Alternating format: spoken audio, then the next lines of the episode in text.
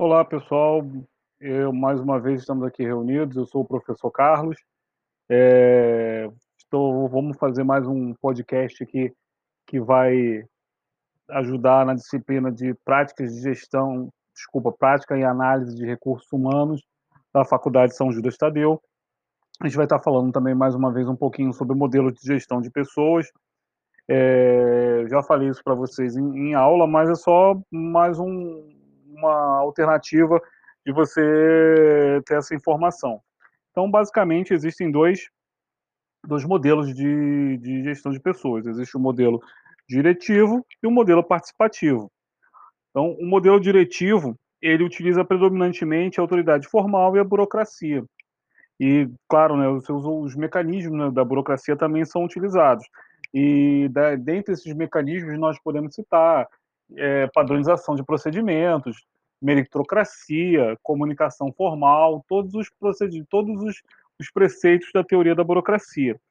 E nas organizações que adotam o modelo diretivo, as pessoas são, são dirigidas por uma estrutura administrativa centralizada, ou seja, a tomada de decisão ela é sempre feita no topo da, da empresa, é, não existe uma participação, digamos assim, na tomada de decisão dos níveis hierárquicos mais baixos. Então, as decisões são tomadas sempre na cúpula da, da organização, as ordens são, são transmitidas, a comunicação é sempre descendente, ou seja, de cima para baixo. E, de modo geral, os chefes não podem ser questionados, né? E dispõem de instrumentos coercitivos para reforçar o seu papel. Então, existem punições, existem ameaças. Então, esse é o tipo de modelo diretivo de gestão de pessoas. Os cargos eles são definidos com detalhes, de, com pouca autonomia né, para as pessoas que estão trabalhando nele. Então você não, não tem muito que, que definir, você não você só executa. Você a pessoa que trabalha numa empresa, uma organização de modelo de gestão de pessoas, ele é um mero executante. Então ele não decide o que ele vai fazer, ele simplesmente cumpre. Ele não questiona a forma como ele deve fazer, ele simplesmente pega um modelo, pega uma ordem que foi, de, de, foi é, é, emitida e cumpre, só isso. Então, é, quanto mais forte a autoridade do chefe, menor a autonomia das pessoas, isso é uma característica, né?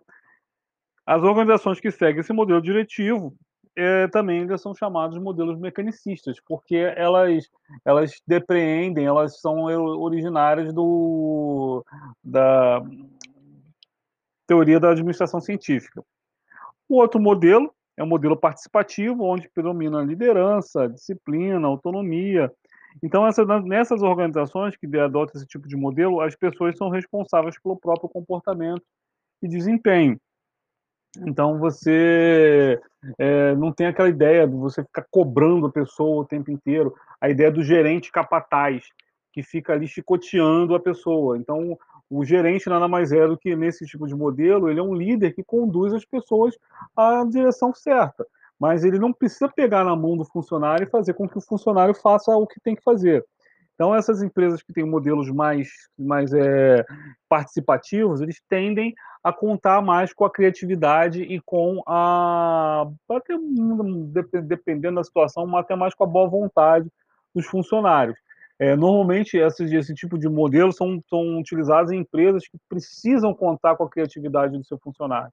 Então, se você tem uma empresa que você tem lida com, por exemplo, com gestão do conhecimento, criação de, de novos produtos, você dificilmente você vai trabalhar com uma empresa no modelo é, mecanicista. Você essas, essas, empresas que você precisa contar com a, com a criatividade do, do, funcionário, você vai normalmente você vai estar trabalhando numa empresa em modelos é, orgânicos ou participativos. Ok, pessoal, um podcast bem rápido, só para a gente é, frisar mais esses dois, esses dois modelos. Grande abraço a todos, até a próxima.